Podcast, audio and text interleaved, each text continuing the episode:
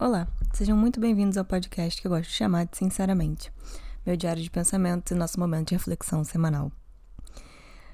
Então, hoje eu queria ser bem sincera para poder combinar com o nome desse podcast.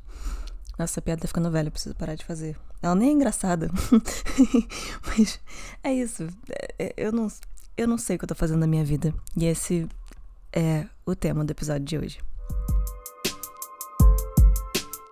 Quando a gente começa a crescer, principalmente entrar na adolescência, é engraçado pensar como a gente já tem um plano todo estruturado, normalmente pelos nossos pais ou responsáveis, ou mesmo sociedade, escola, seja o que for. A gente tem um plano estruturado para nossa vida que a gente já é esperado para seguir.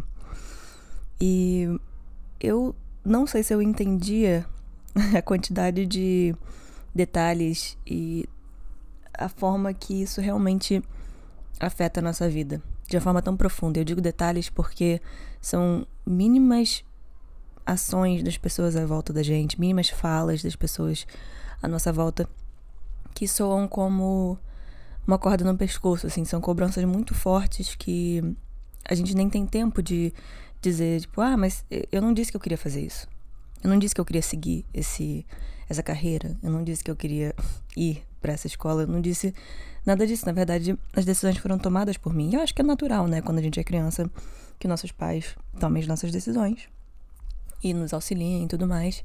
Isso faz parte é, da criação e tá tudo bem. Mas conforme a gente entra na adolescência, eu sinto que a gente tem, pelo menos na sociedade que a gente vive no Brasil, né, que a experiência que eu posso falar, a gente tem uma uma vontade de não incluir esse jovem nas próprias decisões, eu acho, sabe? Então, é, tudo que esse jovem quiser fazer, na verdade, não vai, ele não vai ser consultado.